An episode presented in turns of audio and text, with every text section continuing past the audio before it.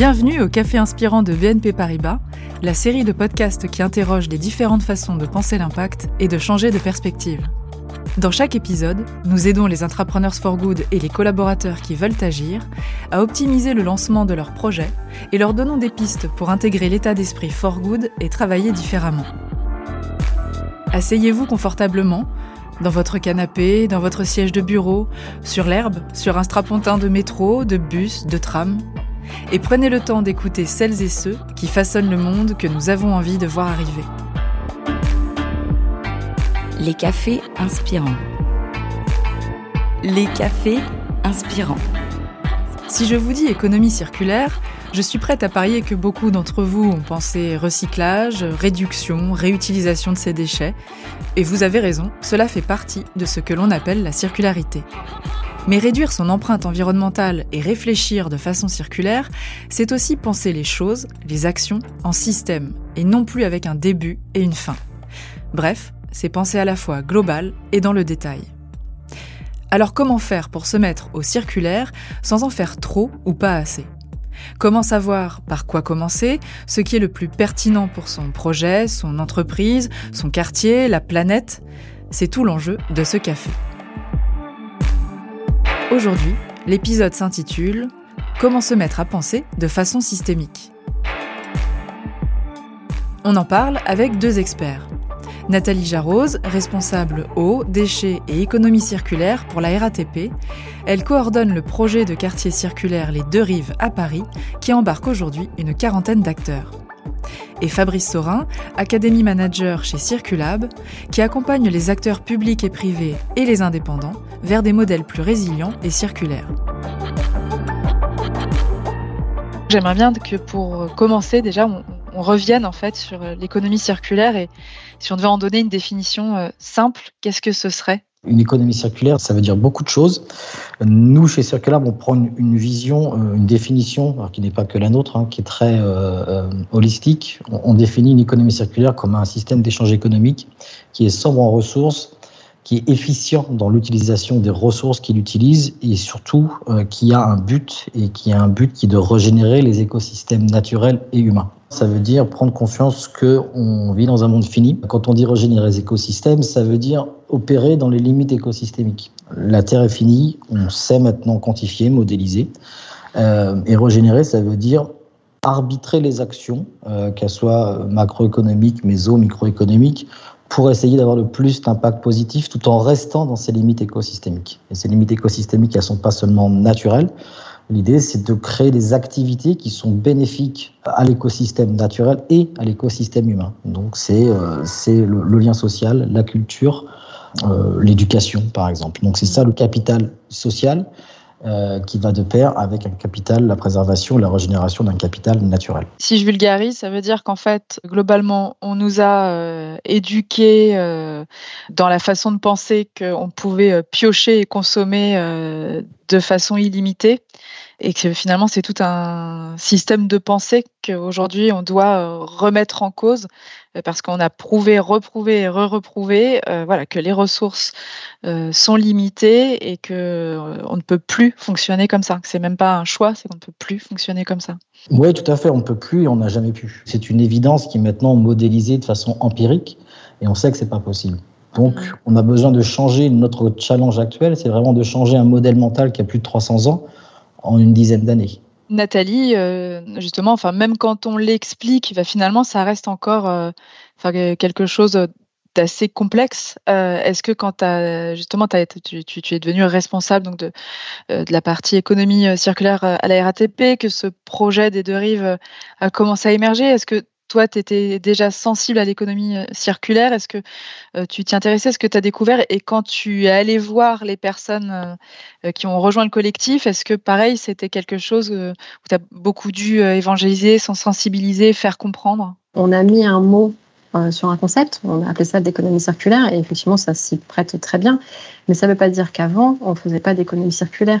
C'est juste qu'on l'appelait pas économie circulaire. Je sais que au départ, quand on a commencé à se poser sur ces différents sujets à la RATP, on pensait pas qu'on faisait de l'économie circulaire. Moi, on me disait, mais non, c'est ça, l'économie circulaire, c'est pas ça. Euh, mais c'est effectivement ça, ça rejoint ton propos du début, c'est qu'il faut bien connaître ce que c'est. Et donner une définition simple, encore une fois, comme le disait Fabrice, c'est très complexe parce qu'on peut trouver euh, de la littérature, on peut trouver des références, des définitions, l'ADEME. Enfin, il y, a pléthore de, de ressources sur, sur, le sujet. C'est effectivement pas un problème. Après, il y a la ressource, se l'approprier, sans faire sa propre compréhension aussi, parce qu'on peut avoir euh, certaines affinités ou certaines euh, aussi euh, sensibilités qui font qu'on va aller plus vers une thématique que vers une autre. donc je pense que c'est ça aussi la difficulté, et finalement c'est un travail, si je peux appeler ça un travail, mais c'est quelque part une mission que je fais toujours aujourd'hui, c'est-à-dire que on continue tout le temps, continuellement, à, euh, voilà, à, expliquer aux gens ce que c'est que l'économie circulaire. Et on ne fait pas de l'économie circulaire de la même manière à la RATP qu'on peut en faire, euh, je ne sais pas moi, dans une grande surface ou dans une, industrie. Enfin, chacun a aussi son. C'est vraiment une question d'appropriation. Il y a quand même euh, sept grands piliers quand on essaye de définir l'économie circulaire, sept grands piliers qui sont censés bah, tout recouper et bien l'expliquer. Est-ce que vous voulez bien revenir dessus et est-ce que c'est important finalement de les connaître ou est-ce qu'on peut aussi suivre son instinct et y aller pas à pas? Si on s'était lancé bien en tête dans les sept piliers en même temps, on n'aurait probablement jamais rien mené parce que finalement, euh, ça demande quand même de la ressource, de la mobilisation. Et donc, c'était important de faire cette part des choses. Donc, je suis pas sûre qu'aller dans le détail des sept piliers soit vraiment utile parce qu'on peut faire de l'économie circulaire dans plein de choses. Et on a souvent tendance à réduire ça aux déchets, malheureusement, parce que c'est vrai que c'est toujours le sujet, euh, souvent pour les industriels, c'est un sujet complexe à gérer au quotidien. Euh, n'en demeure pas moins qu'on peut faire de l'économie circulaire dans plein de choses, euh, dans l'énergie, dans les ressources, dans l'eau. Enfin, on peut, voilà, on peut introduire de la circularité dans tout un tas de domaines. je rejoins Nathalie sur, sur ça. C'est les sept piliers ont été donc si on peut utiliser le terme par l'ADEME. J'aime bien utiliser ces deux définitions. Il y, a, deux grandes définitions qui sont pas exclusives l'une de l'autre. Enfin, c'est la circularité des matières et puis l'aspect systémique. Il est très intéressant de voir que depuis 2015, euh, et vraiment là où l'Union européenne euh, et puis aussi les, des grosses industries ont commencé à réaliser le potentiel de la circularité des flux matières, comment l'évolution des politiques publiques a évolué et l'évolution est en train de s'accélérer. si on reprend les sept piliers de l'ADEME, on est assez ancré sur une optimisation, réduction des flux carbonés, des flux matières. Mais on peut juste les rappeler, ces sept piliers, euh, pour ceux qui ne le savent pas, même si on devrait euh, finalement, mais c'est important juste finalement de les avoir entendus, de les connaître pour après les oublier. Bien sûr, il y a l'éco-conception, il y a l'écologie industrielle, il y a le concept d'économie de la fonctionnalité qui est euh, remplacé la, la, le, la possession d'un produit par l'usage du produit. Il y a le réemploi, euh, il y a la réparation, la réutilisation, et puis en dernier, le recyclage euh, qui est un peu contentieux puisque le terme de recyclage, euh, pour moi et pas que pour moi, n'est pas correct. On devrait appeler ça du sous-cyclage puisqu'on a une perte des propriétés physiques d'un produit. Donc, dans une économie, un système d'économie circulaire, le recyclage ne crée pas réellement de valeur. Hmm. Euh, le recyclage, c'est une, une, une une, euh, une, amélioration de bout de chandelle, si je puis utiliser l'expression, si on veut. Donc la circularité des flux matières et cette, euh, les, sept piliers sont très ancrés sur, cet aspect-là. Alors il est très intéressant que les, euh, les, les, publications et puis la terminologie est en train d'évoluer pour prendre en compte la sobriété. Il y a cette, cette idée de, de, faire plus avec moins, bien entendu. Euh, d'optimiser. Mais euh, la circularité des flux matières, c'est pas la même chose qu'une économie circulaire. Et comme disait Nathalie, euh, on va pas utiliser, déployer et mettre en place les sept piliers dans, en fonction bah, de l'environnement compétitif, de l'industrie, du type de modèle d'affaires, etc., etc. Les sept piliers ne sont pas aussi exclusifs l'un de l'autre et ne sont pas fixes. Très important dans l'économie circulaire. Il y a plus d'une centaine de définitions d'économie circulaire. Il y a un très bon papier qui est sorti en 2017 qui listait 114 définitions officielles d'une économie circulaire à travers le monde. Si on faisait le même papier, de, la même analyse maintenant, le, chiffre a certainement dû augmenter. C'est intéressant parce qu'on voit à quel point justement euh, c'est extrêmement complexe et ça peut complètement décourager.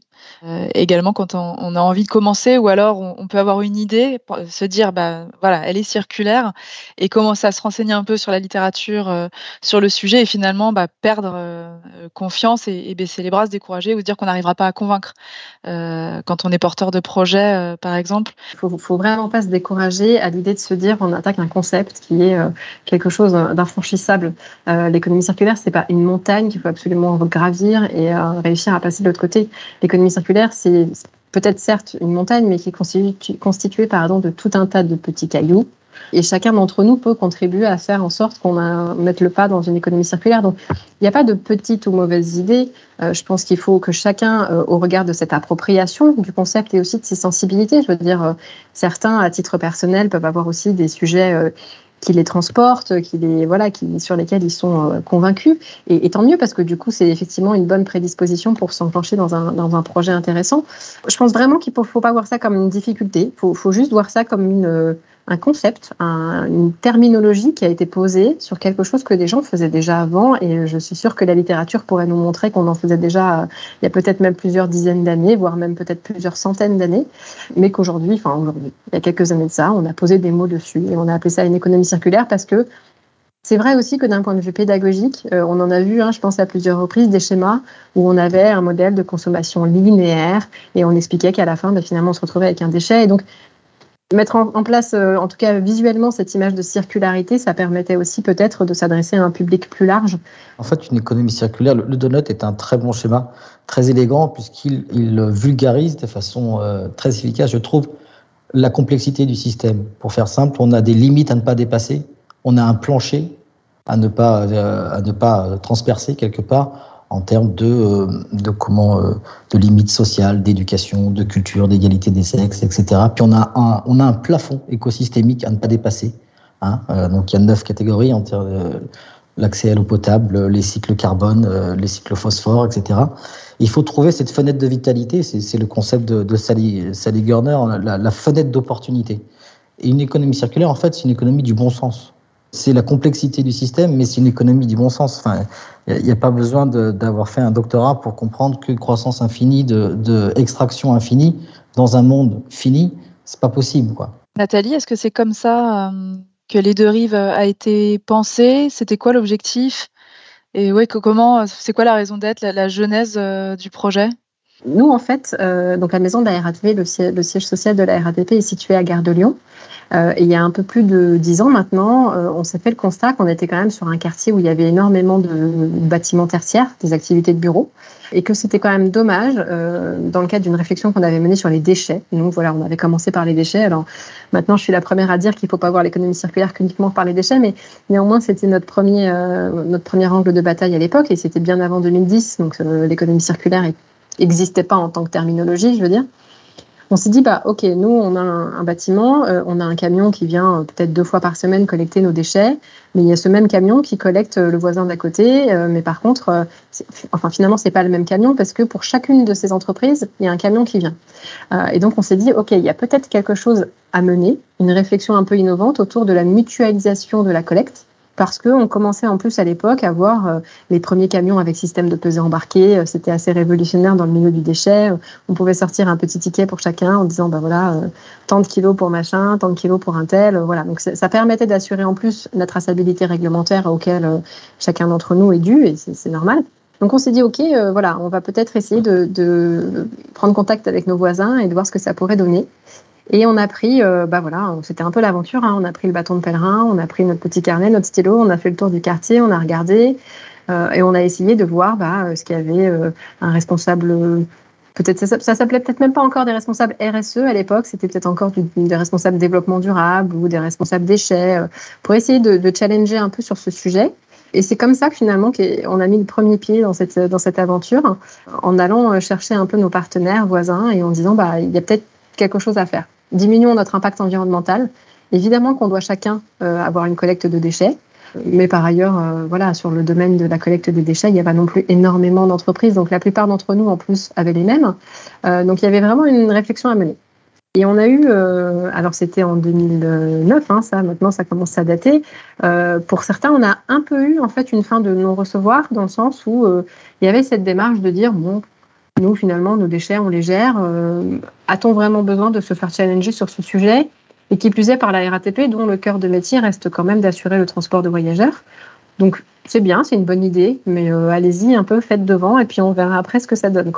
C'est finalement comme ça qu'on s'est un peu euh, remis en question sur ce sujet et qu'on a pris contact avec la ville de Paris pour dire, bah voilà, pour nous, il y a quelque chose à faire au niveau territoire, mais nous n'avons effectivement peut-être pas la légitimité territoriale d'aller voir les autres et de leur dire, euh, voilà, menons un groupe de travail, une réflexion partagée sur le sujet des déchets.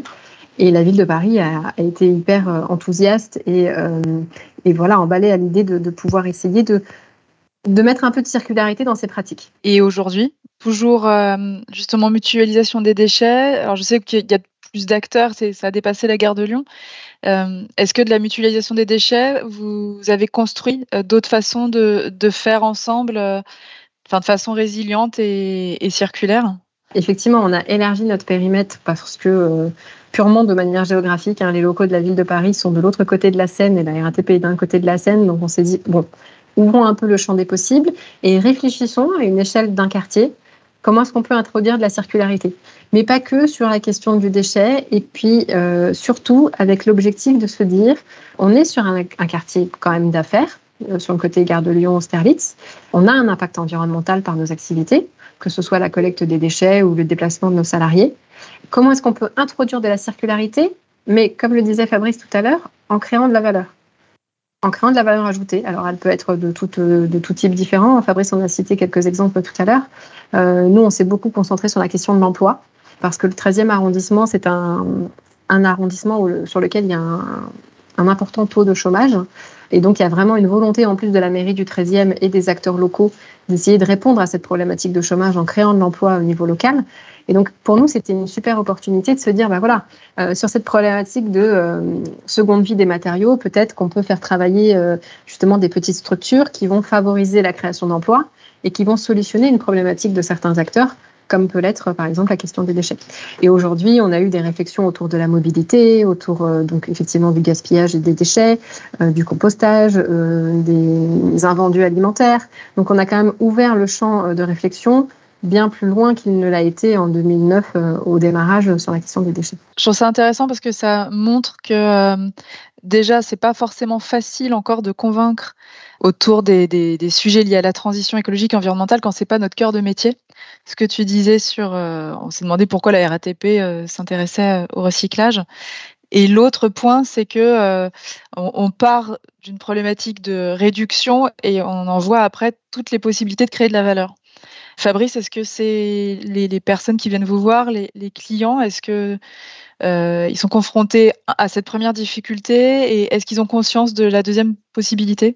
Euh, du potentiel quand ils viennent ou est-ce que c'est un travail qui se fait ensemble? J'ai envie de dire les deux. Euh, ça dépend. Nous, on a trois activités, donc une activité de conseil, une activité de design, puis une activité de formation. Donc en propre avec Circulab et puis également avec les membres de la communauté Circulab, puisqu'on a des membres certifiés Circulab, une petite centaine répartis dans 25 pays. Donc euh, c'est très varié puisque les profils de clients sont également très variés.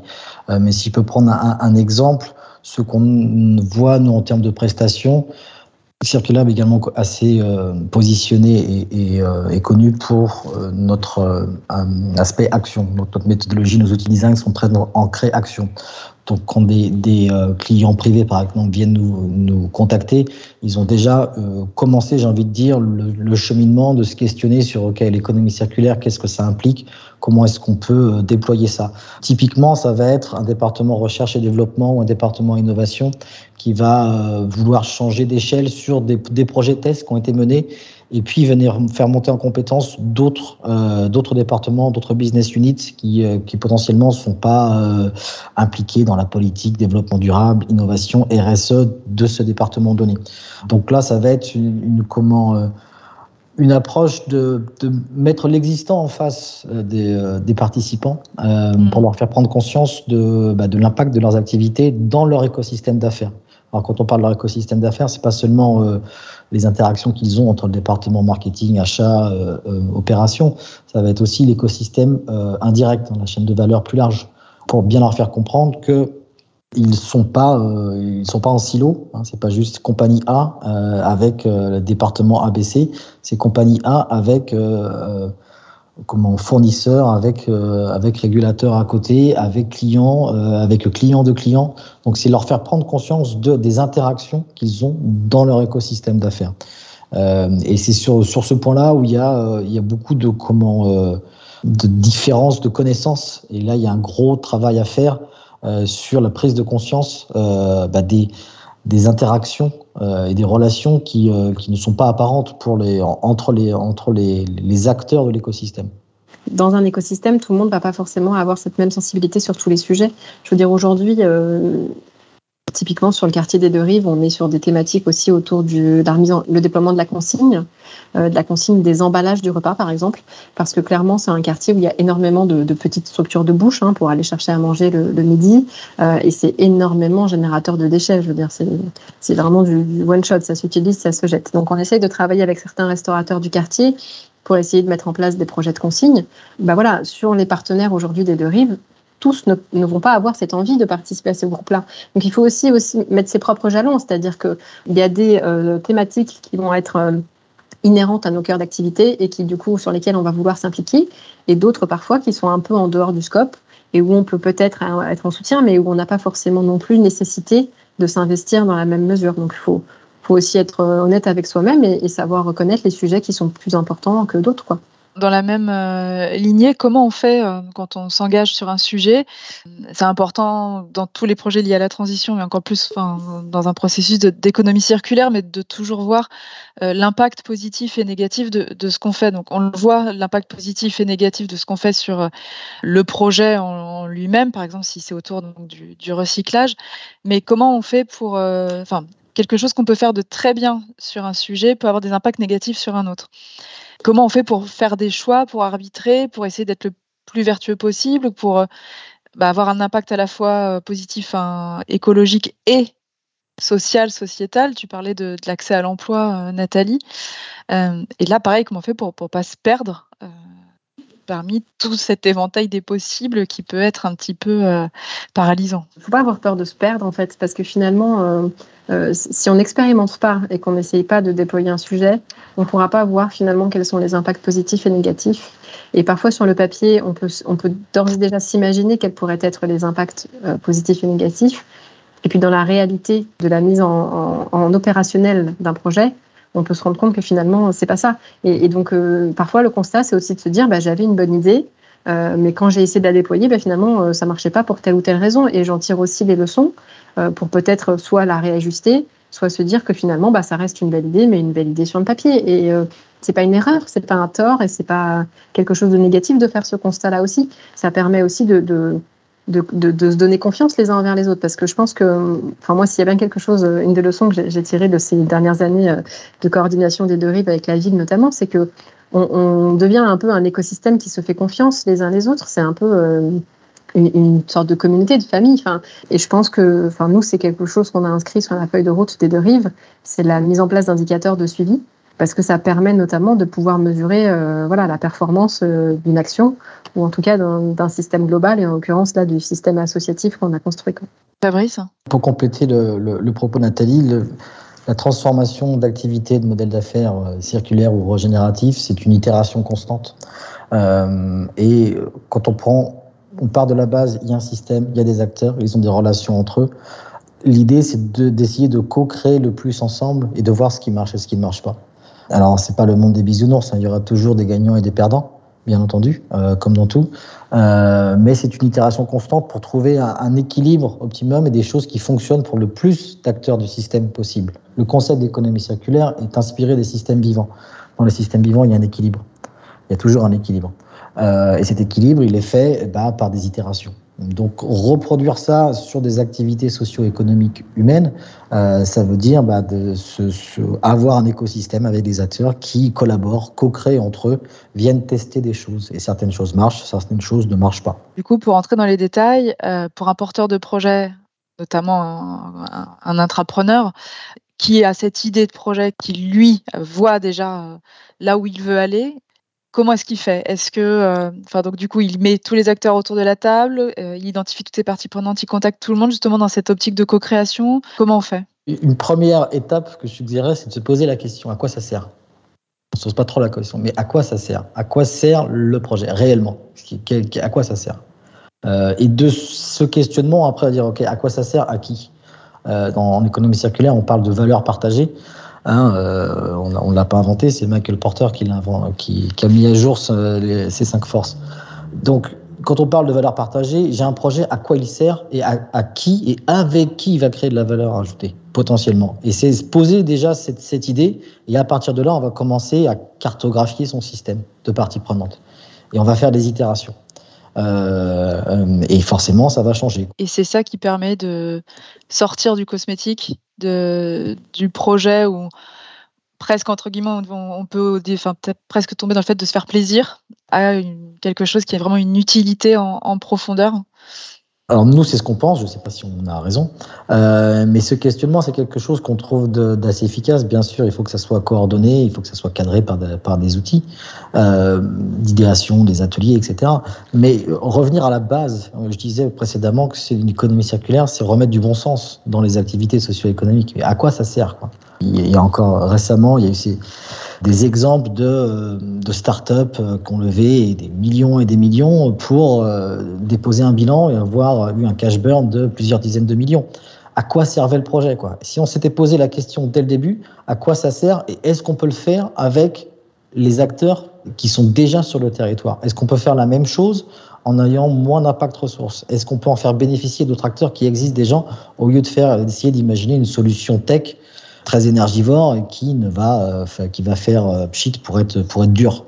Donc c'est vraiment se poser la question dès le début, vraiment à quoi ça sert et à qui, à qui ça va, euh, à qui et avec qui on va créer de la valeur ajoutée. Nathalie, c'est ça, c'est être dans la sobriété de tout, en fait, dès le départ, des acteurs en présence, de, de la réflexion. Effectivement, il faut, enfin, faut avoir en toile de fond d'être quand même frugal parce qu'il ne s'agit pas non plus d'initier une démarche qui va coûter une fortune avec un, rendu euh, qu'on maîtrise pas encore parce qu'encore une fois, on peut expérimenter des choses et, elles ne vont peut-être pas aboutir, euh, en tout cas pas comme on l'avait imaginé. Euh, donc il y a cette toile de fond de, de, frugalité et puis bah, je pense que c'est en substance ce qu'a qu'a voulu dire Fabrice, c'est que il faut se poser la question de quelle finalité? Pour faire quoi? Euh, Si c'est un projet ou une démarche qui va intéresser qu'un seul acteur, ou peut-être deux, bon bah pourquoi pas, mais euh, c'est peut-être pas la même ambition qu'une démarche multipartenaire et qui pourrait avoir euh, vraiment un intérêt pour le collectif avec une création de valeur beaucoup plus importante. Évidemment qu'il y a des petites et des grandes actions, ça ne veut pas dire qu'il faut prioriser que les grandes, c'est pas du tout ça. au contraire, parfois on part d'une petite idée et on aboutit à quelque chose de plus gros et je considère presque un peu que c'est cette genèse des deux rives on est parti d'une idée de mutualiser la collecte et on a abouti euh, à la création d'une association avec plus d'une vingtaine d'entreprises.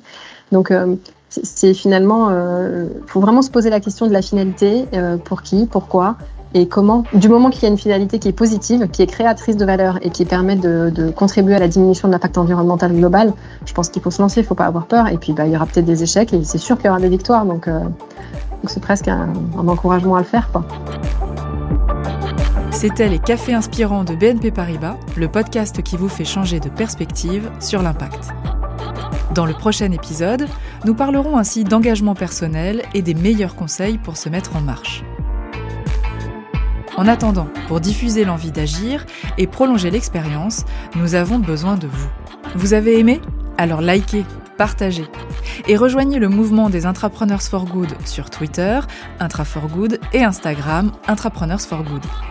À bientôt!